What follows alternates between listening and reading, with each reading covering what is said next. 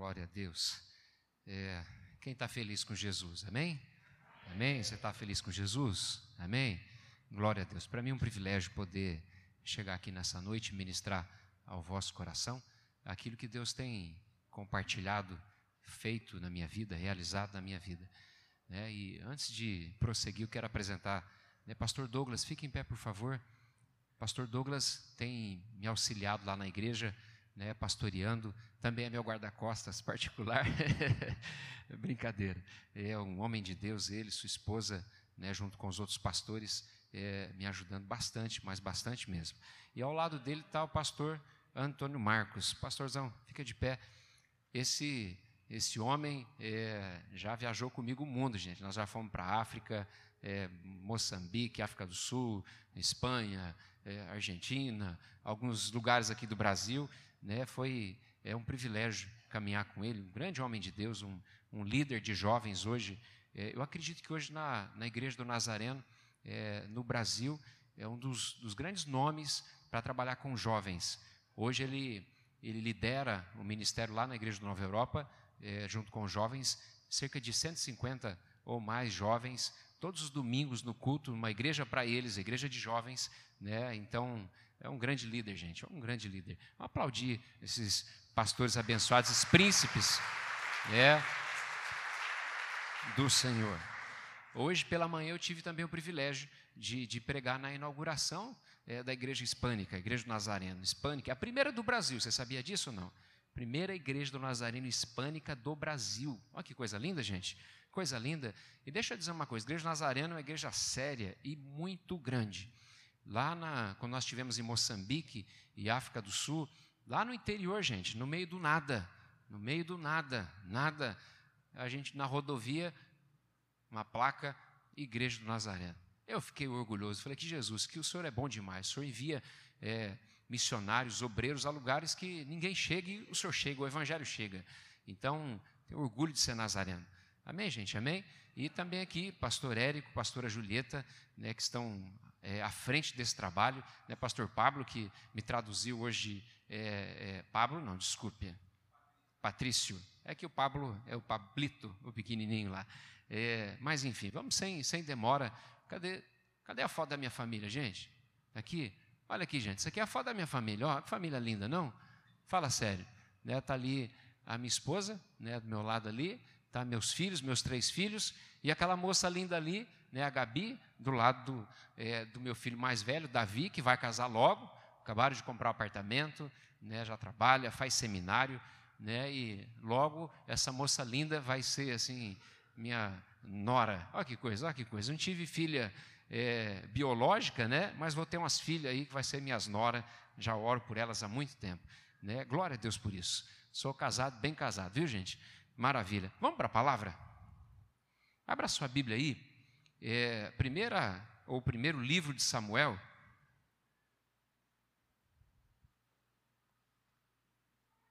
capítulo 1. Pastor Jean, obrigado, viu, meu amado? Cadê você? Está aqui, né? Obrigado, meu amado. Obrigado pelo, pelo carinho, pela confiança de estar aqui. Primeira, ou primeiro livro de Samuel, capítulo 1 mesmo.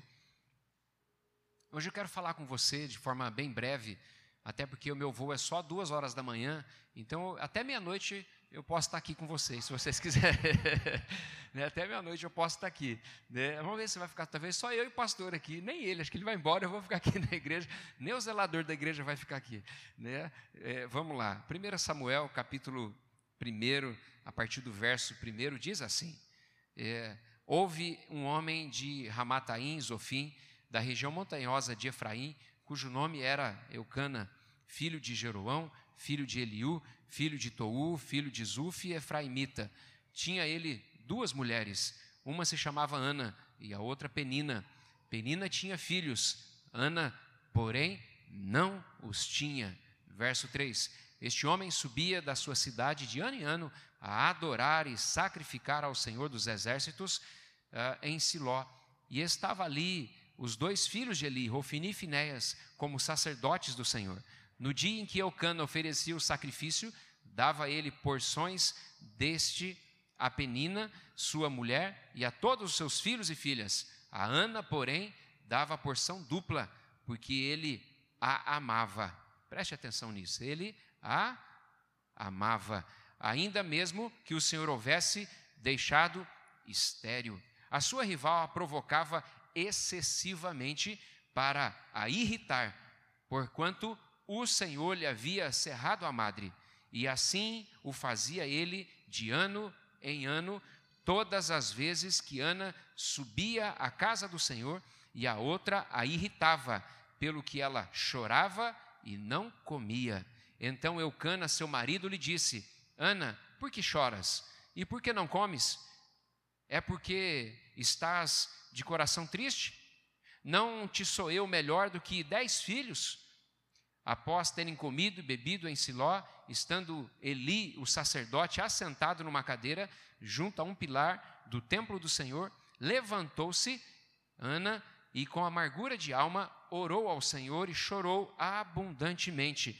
E fez um voto, dizendo: Senhor dos exércitos, se benignamente atentares para a aflição da tua serva, e de mim te lembrares, e da tua serva não te esqueceres, e lhe deres um filho varão, o Senhor o darei por todos os dias da sua vida, e sobre a sua cabeça não passará navalha.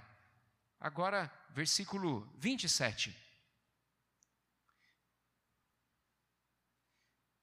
Por este menino orava eu, e o Senhor me concedeu a petição que lhe fizera. Amém, gente? Amém? Só até aqui. Olha, esse, esse texto é muito conhecido. Essa história é muito conhecida. Eu creio que a grande maioria já viu uma mensagem sobre a história de Ana, sobre a história de Eucana, sua família. É, você sabe que o sonho de uma mulher judia, havia, todas as mulheres judias naquela época, nos dias de Israel, tinham um sonho, nutriam um sonho em seu coração. Qual era o seu sonho, pastor? Era o sonho de ser mãe, mas não era mãe de qualquer pessoa, de somente um menino. Toda mulher judia nutria o sonho de ser a mãe do, do Messias, a mãe do enviado, a mãe do Filho de Deus, a mãe do Salvador. Então essa mulher tinha um sonho, e o seu sonho era ser a mãe do Messias. Esse era o sonho não só dela, mas de todas as outras mulheres. Mas você descobriu na leitura que essa mulher, ela era estéreo. Estéreo, não podia ter filhos. Imagina como era o coração dessa mulher, como era a luta dessa mulher. Essa adversidade, essa crise, esse, esse tempo difícil que ela passou. É interessante que os estudiosos dizem que Eucana, quando se casa com Ana, é, eles, mesmo sendo, sendo judeu, eles guardavam a lei de Hammurabi. Não sei se você conhece ou já ouviu falar da lei de Hammurabi. A lei de Hammurabi dizia o seguinte: se você se casa e a mulher não tem filhos durante cinco anos, você pode, você tem autoridade, você tem liberdade de escolher outra mulher para ser sua esposa. Então, provavelmente, é, Eucana escolhe Penina para ser sua esposa agora. E ela teve, o texto diz que teve filhos e filhas. E alguns estudiosos dizem que aqui durante 15 anos, 15 anos, é, Ana orava, chorava, Ana sofria por essa situação.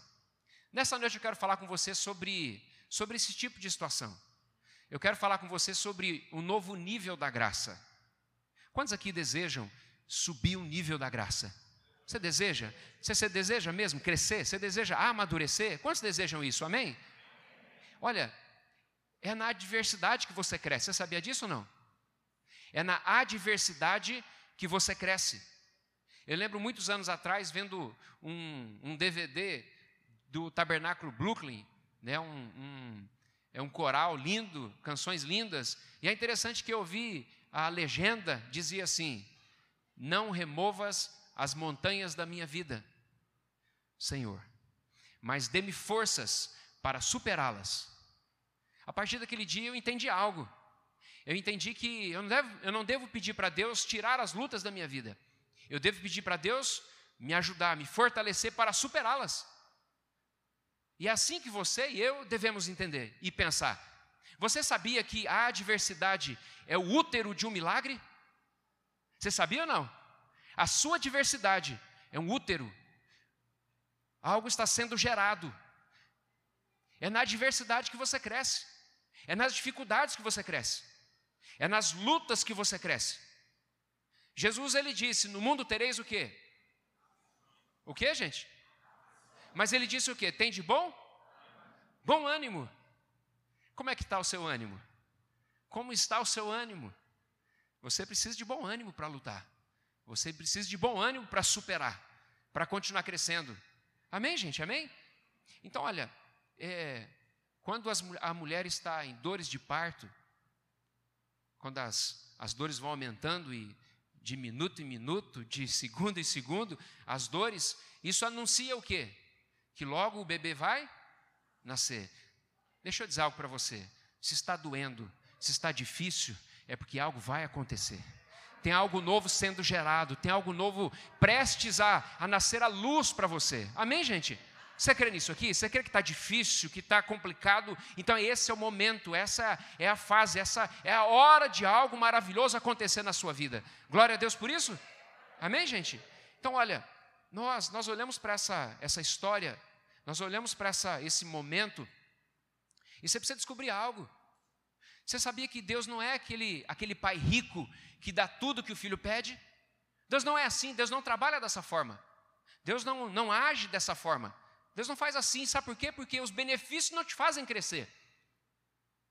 Os benefícios não te fazem crescer. Mas as adversidades sim.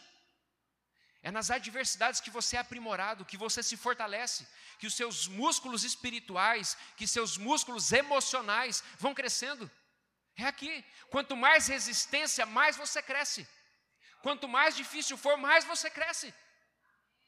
Eu, quando cheguei e vi essa igreja, vi o trabalho, ouvi e já sabia um pouco da história do pastor Jean, eu fiquei impressionado. Sete anos aqui, apenas sete anos aqui. Quanta coisa aconteceu, quantas vidas foram transformadas, impactadas pela vida dele. Quantos aqui foram casados por ele? Quem casou? Quem, quem, quem foram casados? Aqui. Quantos filhos foram dedicados nesse altar por ele? Você teve filho que foi dedicado aqui? aqui, lá, lá. Quantas pessoas foram batizadas por ele? Olha aí, gente. É Deus fazendo, é Deus realizando. Mas não foi fácil quando chegou aqui. Um povo diferente, uma cultura diferente, tudo diferente, sem muitos conhecidos, sem amigos, sem família. Foi fácil, foi fácil, pastor? Foi difícil, pastora. Difícil. Mas hoje, olha o resultado. Olha o resultado, gente. Olha o resultado. Então, deixa eu dizer algo para você. Está difícil, está complicado, a diversidade é grande. Então, espere. Espere. Está pesado? Está pesado? Está pesado? Está pesada a rede? É porque significa que tem, tem peixe na rede.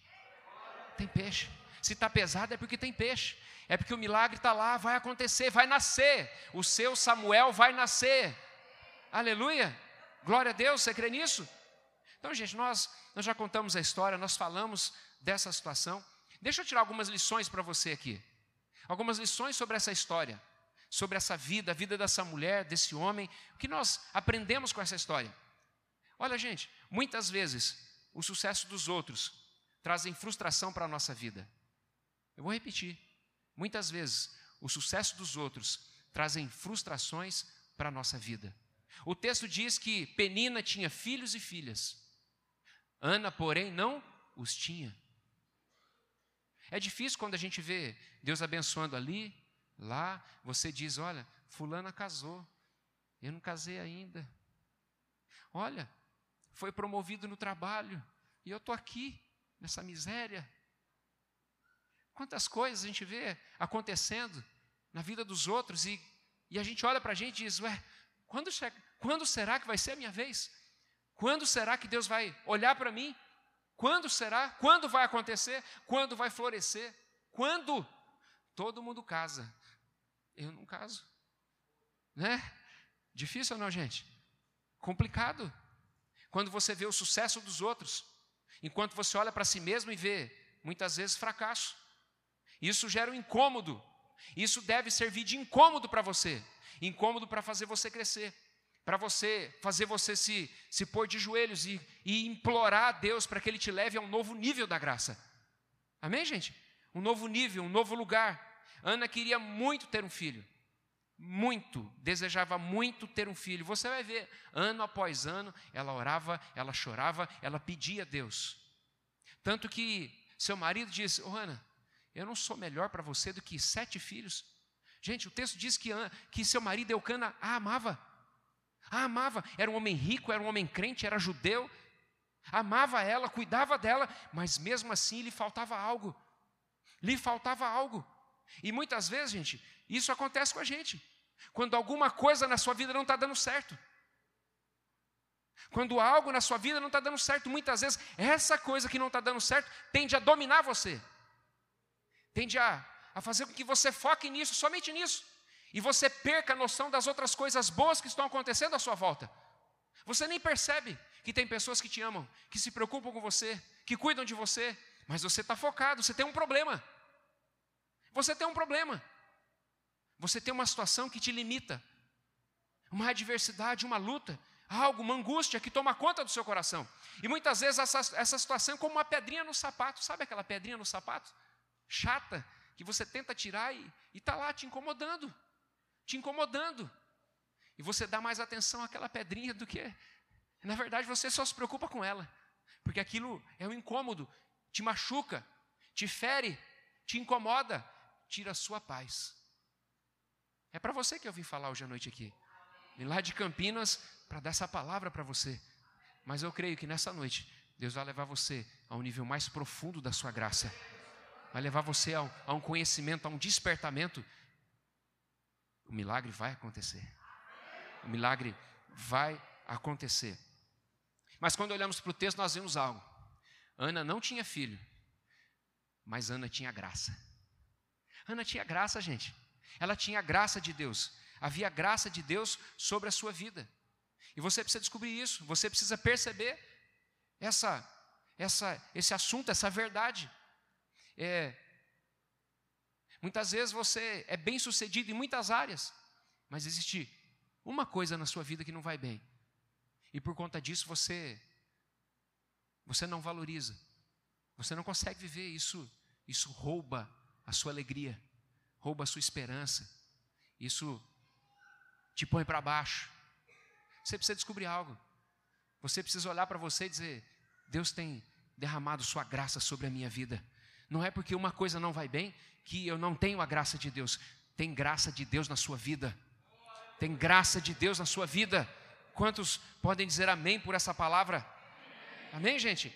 Então, olha, e essa essa graça, muitas vezes, quando a gente olha para a vida de, de Paulo, você vai descobrir que Paulo era um grande pregador. Paulo era foi o maior apóstolo do Senhor Jesus, foi o maior, amava, fazia muito, cheio de poder, cheio de milagres. A Bíblia diz que através das mãos de Paulo, Deus fazia milagres e prodígios. Abenço, abençoado ou não, gente? Cheio da graça de Deus ou não, gente? Mas ele tinha um espinho na carne. Ele tinha um espinho na carne.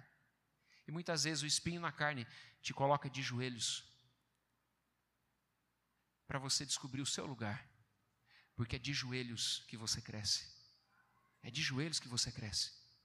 É na dependência do Senhor. Você já pensou se Paulo não tivesse espinho na carne? E ele mesmo diz: se eu não tivesse esse espinho na carne, ah, ele se exaltaria, se exaltaria, ele seria orgulhoso, ele seria snob, porque conheceu o terceiro céu, porque pregava, porque curava, mas esse espinho na carne o punha de joelhos para aprender a depender de Deus. E a graça faz isso conosco, nos põe de joelhos nos põe de joelhos, nos faz prostrar para depender, para buscar aquele que pode todas as coisas. Amém, gente? Então tá lá, ele fazendo isso, assim como assim como Ana, buscando, dependendo e esperando algo acontecer na sua vida, de joelhos, adorando, buscando, de manhã, de tarde, trabalhando, indo trabalhar, no carro, lá no fogão, na máquina de lavar, em todo o tempo, essa mulher estava buscando a Deus. E é assim que você deve fazer. É assim que você deve agir em todo o tempo, em todo o tempo, em todo o tempo. Mas essa mulher ela não deixa de ir no templo porque não tem filho. Ela não deixa de orar porque não tem filho. Ela não deixa de servir a Deus, de ofertar, de estar na casa do Senhor porque não tem filho. Essa mulher serve porque ama, porque espera em Deus. Amém, gente? Agora, vamos pensar um pouquinho no que está acontecendo aqui. Essa mulher não, ela não ia na igreja porque ela estava acostumada a ir na igreja. Ela não ia na igreja porque ela tinha um ministério na igreja. Não era esse motivo. Ela ia na igreja porque ela precisava ser tocada. Ela precisava ser tocada pelo Senhor. Quantos desejam ser tocados nessa noite aqui? Quantos vieram nessa noite para ser tocados pelo Senhor? Você veio, veio para isso, para ser tocado por Ele? Porque quem vem para ser tocado, não, não, não importa quem está do lado, quem está à direita, quem está à esquerda, não importa, não está preocupado com as pessoas. Quem deseja ser tocado, vem para ser tocado, vem para ser ministrado, vem para vem para receber do Senhor uma palavra, uma direção, um toque, um toque que muda a história que marca a sua história. Essa mulher vem assim. Esse é o desejo dela. Mas vamos lá, o que, que essa mulher está fazendo? O que, que essa mulher está fazendo para que isso aconteça? O que ela faz para que isso aconteça? Como ela consegue sair de uma dimensão da graça para um outro nível, para uma outra, outra realidade? E é isso que, que nos importa nessa noite. Amém, gente? Você veio para ouvir isso. Como é que eu faço, pastor? Como é que eu vou sair desse nível e partir para um outro nível da graça de Deus. O texto diz que essa mulher clamava, essa mulher orava, essa mulher ofertava, essa mulher buscava, e essa mulher fez um voto. Ela fez um voto a Deus. Eu li aqui, você ouviu. Ela fez um voto, ela disse: Senhor, se o Senhor me der um filho, eu faço o que com ele, gente? Eu faço o que com o filho? Eu te devolvo. Se o Senhor me der um filho, eu te devolvo. Se o Senhor me der um filho, eu devolvo ele ao Senhor. Isso me faz pensar que toda a glória é dele, vem dele e volta para ele. Se o Senhor me der um filho, eu te devolvo. Se o Senhor me der um emprego, eu te devolvo. Se o Senhor me der um ministério, eu te devolvo. Se o Senhor me der um casamento, se o Senhor me der dinheiro, se o Senhor me der esse cargo, eu te devolvo. Eu te devolvo. Eu devolvo ele ao Senhor. Esse, essa era a oração dessa mulher. Essa, esse era o pedido dessa mulher. Você acha que essa mulher orou, gente? Orou muito. Agora, deixa eu abrir um parênteses aqui. Pense um pouquinho se o texto diz que Penina, Penina a irritava, pelo que Ana chorava e não comia. Penina servia como uma irritação, algo que incomodava a sua vida. Deixa eu dizer algo para você. Todos nós, eu e você, nós precisamos de uma penina na nossa vida. Você não gostou disso? Você precisa de uma penina na sua vida. Você entendeu isso aqui ou não? Você precisa de uma penina na sua vida. Quantos desejam uma penina de Deus na sua vida? Ninguém. Ninguém. Sabe por que as peninas? Sabe o que as peninas fazem com a gente? As peninas elas olham para a gente e dizem assim: Nossa, você engordou. Principalmente para as mulheres. O que, que você vai fazer com essa palavra? Você volta para casa, olha no espelho e diz: Ai, acho que engordei mesmo. Aí você vai fazer o quê?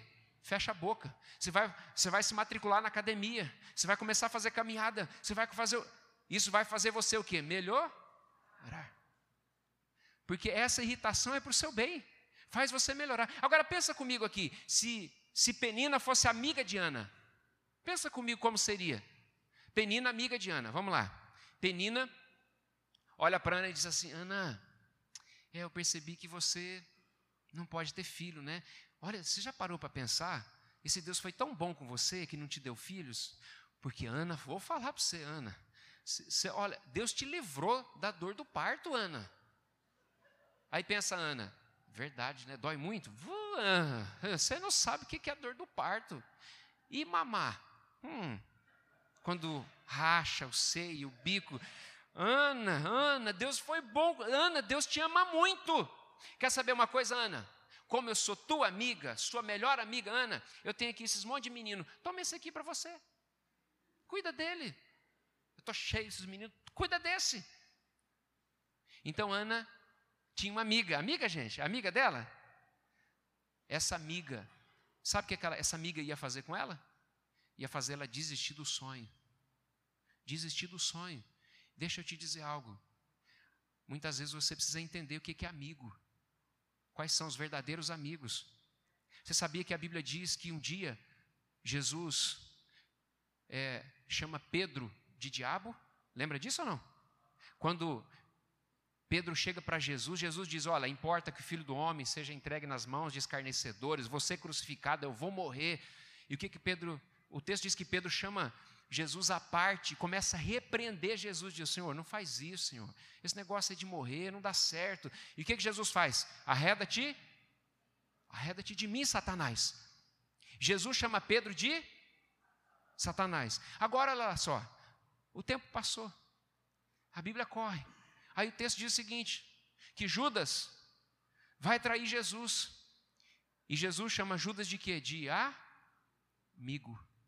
Amigo, o que tem para fazer, faça logo. Olha só, gente. Jesus chama Pedro de Satanás e Jesus chama, chama é, Judas de amigo. Sabe por quê? Porque os amigos são aqueles que te levam para a cruz. Os amigos são aqueles que te levam para orar, para se prostrar, para adorar, para reconhecer, para buscar. Aqueles que fazem com que você seja desperto, para que você isso incomode você, incomode a sua fé, incomode o seu coração, incomode a sua vida. Amém, gente? Amém. Você precisa de uma penina, amém ou não? Porque os amigos não vão te levar a fazer isso. Os verdadeiros amigos não vão te levar. Mas olha lá, o texto fala que essa mulher, ela busca esse novo nível. Ela orou, ela esperou. E o menino nasceu, gente. O texto nós lemos, versículo de número 27. Por este menino orava eu. O menino nasceu. Nasceu, aconteceu. O milagre aconteceu. Mas quando o milagre acontece, o que ela faz, gente? Essa mulher podia, ela podia parar por aqui. Ela podia parar por aqui. Como muitos param por aqui. Tem muita gente que, olha, pastor, eu não sei você, mas lá, lá em Campinas, eu fiz muito, muito casamento. Muita gente chegou para mim e disse, pastor, estou desempregado. Uma luta, pastor, uma luta, estou desempregado. Pastor, eu estou solteiro, pastor, faz, faz muito tempo, pastor, eu preciso casar, eu preciso ter. Ora por mim, ora por mim. E a gente ora, e cuida, e pastoreia, e dá palavra, e dirige, e aí casa, e aí faz tudo que tem que fazer, arruma emprego, ajuda, conversa com um, com um empresário, conversa com outro, e está lá trabalhando. De repente você percebe que o casal já não está vindo mais na igreja. Você percebe que o irmão agora está trabalhando, agora, quando você olha no Facebook, está lá na praia. Tem aqui também? É, é, achei que era só lá. É, porque vai no Rio, aí vai no Rio né? Aí trabalha, trabalha, aí começa, Deus começa a prosperar e compra um sítio, aí compra, e, e irmão, tá falando forte hoje aqui. Mas olha, Ana não se conformou com isso. Deus deu o que ela pediu. Deu ou não deu, gente? O filho, por este menino orava eu. E o Senhor concedeu, o Senhor deu.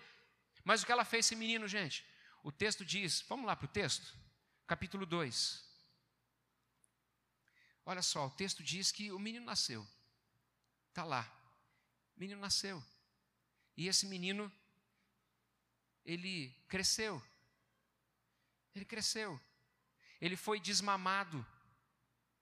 E depois de desmamado, ele foi entregue. Entregue a, a Eli, ao profeta. Ele entregou. E esse profeta cuida do menino. O texto diz que quando ele foi desmamado, Ana devolveu ele. Ana o entregou ao profeta. Gente, pensa aqui comigo. Ana podia pensar assim: bom, Deus já fez o que ele prometeu, ele me deu o filho. Já está bom, já tenho filho, agora sou mãe. O meu sonho foi realizado, eu sou mãe. Eu não preciso mais, agora é, eu sou mãe. Gente, olha, deixa eu dizer algo para você. Quando você tem. É, muitas vezes tem, tem gente aqui que é mãe, mas tem gente aqui que ainda não é. Para quem, para quem já é mãe, é normal. É normal ter um filho. Normal. Um, dois, é normal. Mas para quem não é, ou para quem não é mãe, não é normal. Sonha com isso. Para quem está trabalhando, trabalhando. Mas para quem não está trabalhando, é um sonho. Para quem é casado, pô, sou casado. Mas para quem não é, isso dói. Isso dói. É difícil. É difícil. Para quem tem saúde, é normal. Você tem saúde, você vai trabalhar, você anda de bicicleta, você joga bola, você faz as coisas, você tem saúde. Mas para quem não tem, é complicado. É ou não é, gente? É difícil. É difícil. Então Ana agora, ela entende. O menino nasceu. Está aqui o menino, está nas minhas mãos. O texto diz que ele cresceu, foi desmamado. Mas vamos parar para pensar um pouquinho. Ana podia pensar assim: espera aí, se eu devolver para Deus, quem me garante que eu vou ter outro? Ana podia pensar assim, gente. Se eu devolver para Deus, se eu entregar para Deus, quem me garante que Ele vai me dar outro? Espera aí, quer saber de uma coisa? Não preciso mais. Não preciso mais buscar, não preciso mais. Já está bom aqui, já me conformei com isso. Olha, gente, eu tenho uma frase. Repito lá na igreja sempre. Agradecido sempre, conformado nunca, porque Deus é uma fonte de milagres. Você crê nisso? Você crê nessa palavra? Que você deve ser sempre agradecido, mas conformado nunca. Gente, eu nunca, nunca, nunca me conformei com aquilo que eu sou, com as coisas que eu já fiz. Nunca me conformei, gente. Porque eu sei que tem mais para mim. Tem mais para você, amém, gente? Então não se conforme com o nível que você já alcançou, com as conquistas que Deus te deu. Tem mais, tem mais, tem muito mais na sua vida espiritual, no seu trabalho, no seu ministério. Tem muito mais de Deus para você, aleluia. Amém, gente? Então essa mulher, ela podia parar por aqui. Ela podia parar por aqui. Agora conquistei, eu tenho um filho. Não, essa mulher não faz isso. O menino foi desmamado. Isso significa, gente, que o menino já não dependia mais dela. Já não dependia mais dela. É como se alguns, é como se esse laço fosse cortado. E para a mãe é difícil, né? Pelo menos antigamente. Hoje as mulheres não, são mais vaidosas, elas querem que pare de mamar depois de um ano, às vezes nem um ano. E eu sei também por causa do trabalho, né? Seis meses depois já está difícil, né? Tem que voltar a trabalhar e aí tem que. É difícil, eu sei, eu entendo. Mas para uma mãe que sonhava com o menino, o menino foi desmamado com três anos, dois anos, quatro anos, e o menino foi levado até o templo. E lá ele é entregue na mão de Eli, quem disse que essa mulher poderia ser mãe novamente? Quem disse? Mas olha, ela o amava. Amava ou não, gente? Amava. Ela amava esse menino. E ela tem que tomar uma decisão: entrego ou fica comigo? Eu entrego ou permaneço com ele? Mas ela tomou a decisão certa. Porque a Bíblia diz que tudo aquilo que o homem semear, isso ele vai ceifar, ele vai colher. Tudo. Então Ana semeia Samuel. Agora, olha lá no capítulo 2, versículo 21. Olha o que acontece aqui, capítulo 2, versículo 21. O que, que diz o texto aí na sua Bíblia? Abençoou, pois, o Senhor a Ana, e ela concebeu e teve o que? Teve três filhos e duas filhas. E o jovem Samuel crescia diante do Senhor. Ela, ela semeou aquele menino ela colheu cinco filhos. Cinco filhos. Cinco filhos. Você está entendendo o que Deus está falando com você hoje? Você está entendendo? Nessa noite você vai fazer um voto a Deus. Um voto para que Ele faça algo por você. Ele responda a sua oração. Ele responda o seu clamor. Essa angústia que está no seu coração, no seu peito. Isso que tira a sua paz. Isso que faz é, você se acorda pensando nisso, você passa o dia pensando nisso, você vai dormir pensando nisso, você acorda no meio da noite pensando nisso. É isso que você vai colocar diante de Deus. Você vai colocar diante do altar do Senhor. E você vai fazer um voto a Deus dizendo: Senhor, se o Senhor me der, eu te devolvo.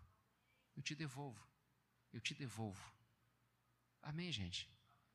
Vamos, vamos ficar de pé? Eu quero fazer uma oração específica aqui nessa noite. Específica. Olha, Ana ficou grávida de um menino. Ana ficou grávida de um menino. Mas talvez você veio aqui hoje, o, o, o seu sonho é outro. O seu sonho é outro. O seu sonho talvez é um ministério. Talvez seja ministério o seu sonho. Que o seu ministério flua. Que Deus use a sua vida de forma poderosa, milagrosa. Talvez o seu sonho é entrar na faculdade, entrar nessa empresa. Seu sonho é casar. Talvez o seu sonho é algo material mesmo. Isso não é pecado, gente. Não é pecado.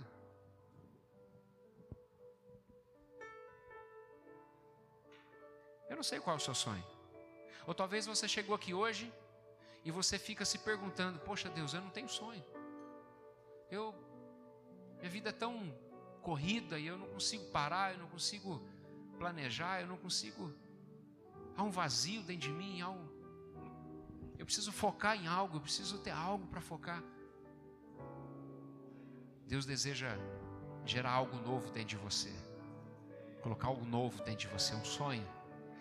Deus deseja que você saia desse lugar grávido e grávida de um sonho.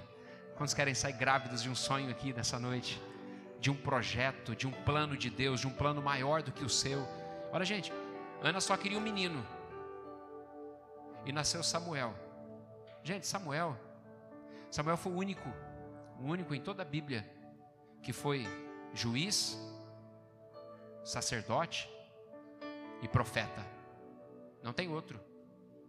Nem outro. Juiz, profeta e sacerdote. Que homem é esse, gente? Não foi qualquer menino que Deus deu. Eu fico olhando Deus lá de cima, ou aqui conosco, o Emanuel. E aí ele ele tem um desejo de fazer algo, de fazer algo grande, de levantar um grande homem, uma grande mulher. E aí ele tem uma necessidade. Deus tem necessidade. E ele tem uma necessidade de fazer isso. Mas ele olha para a terra, aí vê uma mulher desejosa de ter um filho. E ela diz: Senhor, se o Senhor me der, eu te devolvo. Para ser o que o Senhor quiser. Ei, deixa eu te dizer. Sabe essa empresa que você sonha em ter? esse negócio que você sonha em ter, pode ser grande, pode ser muito grande. Na sua mão, pequeno. Na mão de Deus, grande. Você conhece a história da Colgate? Sabe a história da Colgate? A grande empresa, a maior empresa, uma das maiores empresas. Um homem que tinha um sonho de ter uma grande empresa, sustentar missionários, implantar igrejas. Gente, esse homem viveu com o dízimo da empresa durante muitos anos. Ele não, ele não, ele não fazia como nós, que recebia, separava o dízimo para o Senhor e ficava com os 90. Sabe como que ele fazia? Separava o dízimo para ele e dava os 90. Porque era uma fortuna, era muito. E com isso, a empresa cresceu e cresceu e cresceu e cresceu. E é assim que Deus faz.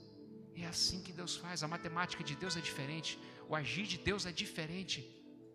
Por isso eu quero orar com você hoje.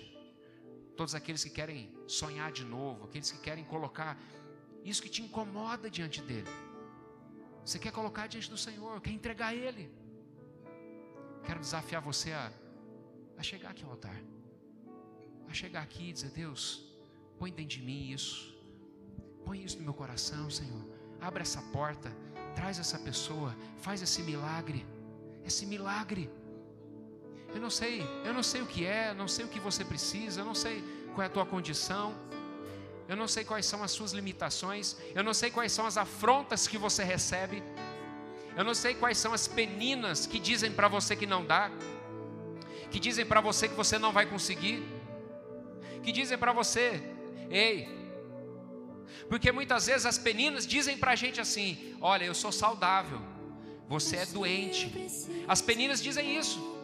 Ei, você é estéreo, Eu sou, eu posso, eu sou frutífera. Você não pode, eu posso. As perinas fazem isso com a gente. Elas dizem para nós: não dá, você não vai conseguir, você é pequeno. Mas Deus hoje trouxe você aqui para honrar a sua fé, para honrar a sua oração, para responder o seu clamor. Então começa a clamar. Começa a clamar, começa a falar com Deus aí no seu lugar. Ore, ore, ore. Sim. Sim. Sim. Depois de quatro dias. Sim, Deus. Sim, Pai.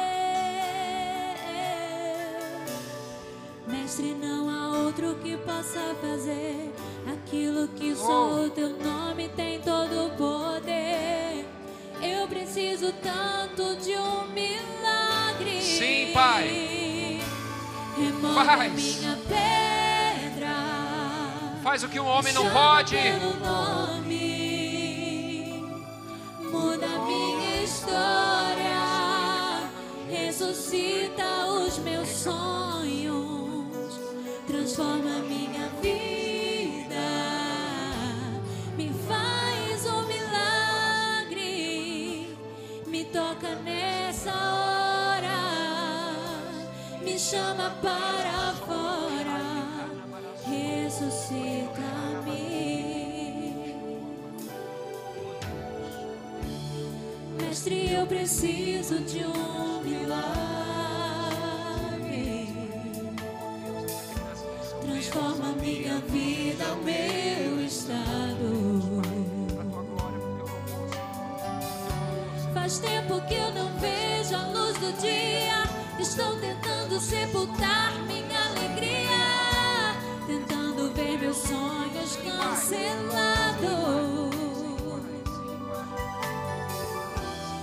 Lázaro ouviu a sua voz Depois de quatro dias ele reviveu.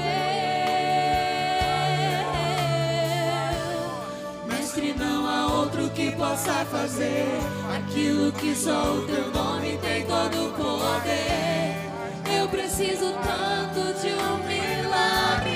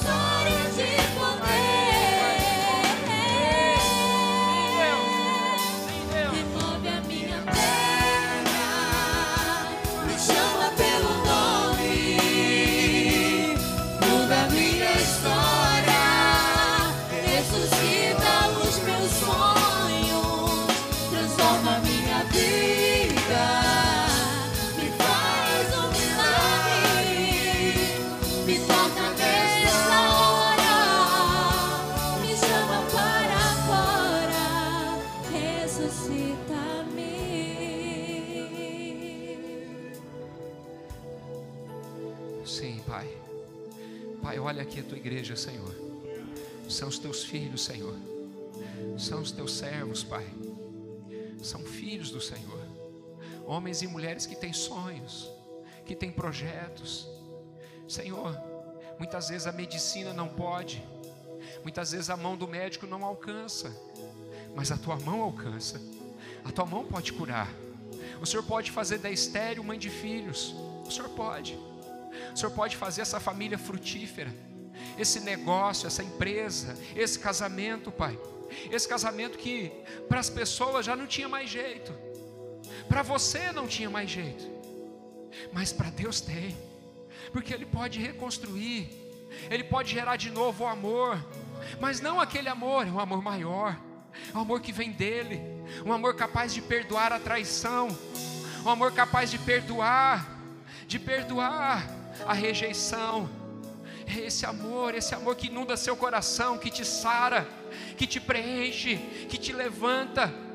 É esse amor, esse amor que gera em você um novo sonho, esse amor que gera dentro de você um projeto que, vem, que é grande, é maior do que você sonhou, porque os pensamentos dele não são como os seus pensamentos, são maiores que os seus, são maiores, e a sua vontade, ela é melhor que a sua, porque a sua vontade é boa, a sua vontade é agradável e a sua vontade é perfeita, é perfeita. A vontade dele é perfeita. E é vontade dele, é vontade dele, é vontade dele levar você para um outro nível da graça. Outro nível da graça, onde você, onde você vai se alegrar em devolver para Deus o que ele te deu onde você vai sentir prazer em entregar para Ele, entregar esse casamento para Ele, entregar essa empresa para Ele, entregar esse filho para Ele, entregar esse ministério para Ele, entregar os seus dons para Ele, devolver para Ele, porque veio dele. Sim, Pai, que essa igreja, Senhor, que essa igreja, Senhor, que essas paredes, Pai, fiquem pequenas para comportar a multidão que vai chegar de homens e mulheres, Pai, que vão, que vão se achegar, Senhor. Maridos que ainda não foram alcançados, Senhor, vão sentar nessas cadeiras. Mulheres, Pai, filhos, pais que se converterão, porque a tua palavra diz que nos últimos dias o Senhor converteria o coração dos filhos aos pais e dos pais aos filhos. Ah, Senhor, ah, Senhor, aquele que está lá, Pai, embriagado, enfiado nas drogas, esse adolescente, Pai, rebelde, Pai, essa criança, Senhor, Pai, em nome de Jesus, em nome de Jesus, Espírito Santo, vai lá, visita no hospital aquele que está enfermo, toca, Senhor, onde houver um câncer, um caroço, Senhor, em nome de Jesus, e Pai, eu oro aqui nessa noite, Pai, sobre o útero, Pai, sobre a vida do teu povo, Senhor. Que haja fertilidade, fertilidade, toda a esterilidade da sua vida cai por terra hoje. Toda a esterilidade no seu ministério, toda a esterilidade física, toda a esterilidade emocional, tudo que é estéril na sua vida hoje, ganha vida, ganha um sopro divino. Deus sopra sobre você, ele te levanta, Ele te cura, Ele te restaura, Ele te, Ele te põe de pé. Ele, Ele, Ele faz, Ele faz aquilo que você não pode fazer, aquilo que ninguém pode fazer, Ele faz, porque Ele tem poder para fazer. E esse Deus, esse Deus que faz, que te ama, que te chama de filho, que te chama de filha, Ele faz porque te ama. Ele faz porque quer ter intimidade contigo. Ele deseja ter intimidade contigo. Ele deseja, ele deseja o seu melhor tempo. Ele deseja a sua melhor canção, a sua melhor adoração. Ele deseja isso. Você foi criado para amá-lo. Você foi criado para amá-lo. Para amá-lo. E ele te ordena: ame-o me ame, me ame com toda a força, com todo entendimento, de todo o seu coração, me ame sem reservas, me ame, porque se você não me amar, você vai amar outra coisa. Você foi criado para amar, entenda isso. Você precisa amá-lo. Você precisa se entregar a Ele, o seu coração, todo o seu coração, toda a sua alma, toda a sua força, todo o seu entendimento, entrega para Ele entrega para Ele, porque certamente, certamente, milagres vão acontecer na sua vida. Milagres vão acontecer na sua vida. Seu testemunho vai ser anunciado dentro e fora dessa igreja. Você vai testemunhar de que algo sobrenatural aconteceu nessa noite na sua vida. Dentro de você, a começar pela sua mente, a sua mente está sendo transformada agora. um novo pensamento, uma nova forma de pensar. Porque quando Deus muda a sua mente, Ele muda todas as coisas à volta. Tudo muda à sua volta. Quando a sua posição muda, a sua condição também muda. E é isso que Deus está fazendo hoje aqui, mudando a sua mentalidade. Você não vai mais reclamar da sua sogra, das pessoas que te provocam, das pessoas que te perseguem, do seu pastor, da igreja, não vai reclamar do seu patrão, dos empregados, você não vai mais reclamar, você vai começar a clamar. Você vai começar a clamar, você vai começar a clamar. Oh, se prepara, se prepara para dizer como Ana, por este menino orava eu. Você vai dizer: por esse casamento orava eu, por esse filho orava eu, pela conversão da minha família orava eu, por esta empresa orava eu, por esse trabalho orava eu, por este milagre orava eu. Que assim seja sobre a tua vida, que o Senhor conceda conforme a tua petição e que Ele se lembre de ti. Amém. Amém. Pastorzão.